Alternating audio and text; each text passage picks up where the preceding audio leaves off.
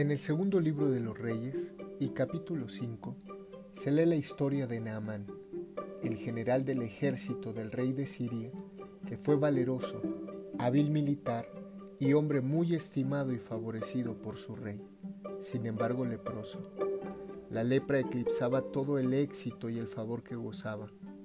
Naamán viene al profeta Eliseo con la esperanza de recibir sanidad, y el profeta le envía a decir, ve, lávate siete veces en el Jordán, y tu carne se te restaurará y serás limpio. La respuesta de Naamán fue, Habana y Farfar, ríos de Damasco, ¿no son mejores que todas las aguas de Israel? Si me lavare en ellos, ¿no seré también limpio?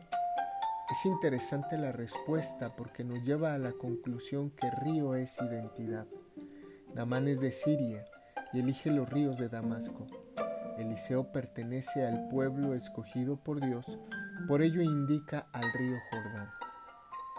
Pablo, cuando escribe a los colosenses, enseña que hay quienes están bajo la autoridad de las tinieblas y quienes fueron trasladados al reino del Hijo de Dios.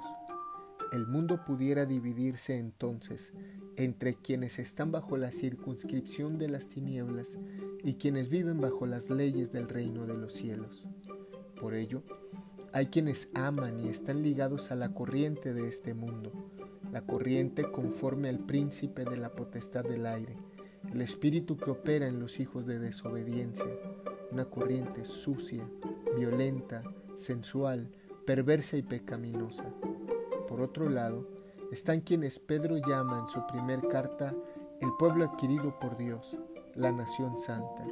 Su río es otro, su corriente y su cauce es otro. Jesús dijo, si alguno tiene sed, venga a mí y beba. El que cree en mí, como lo dice la escritura, de su interior correrán ríos de agua viva.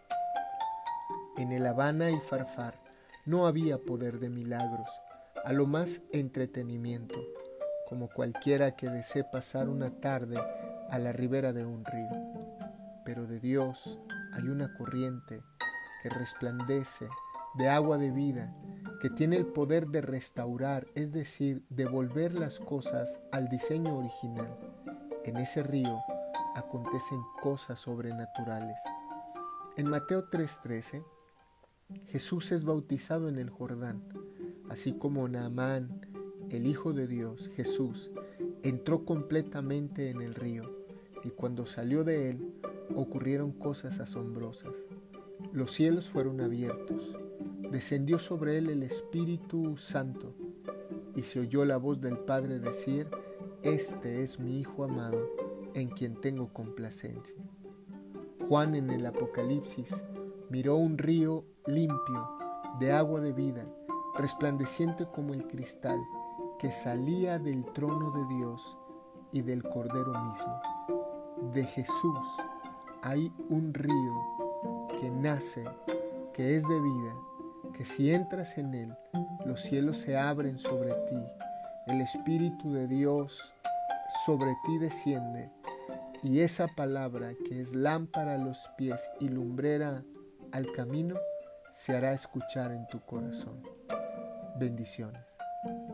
No olvide visitar omarmaturino.com para más recursos cristianos.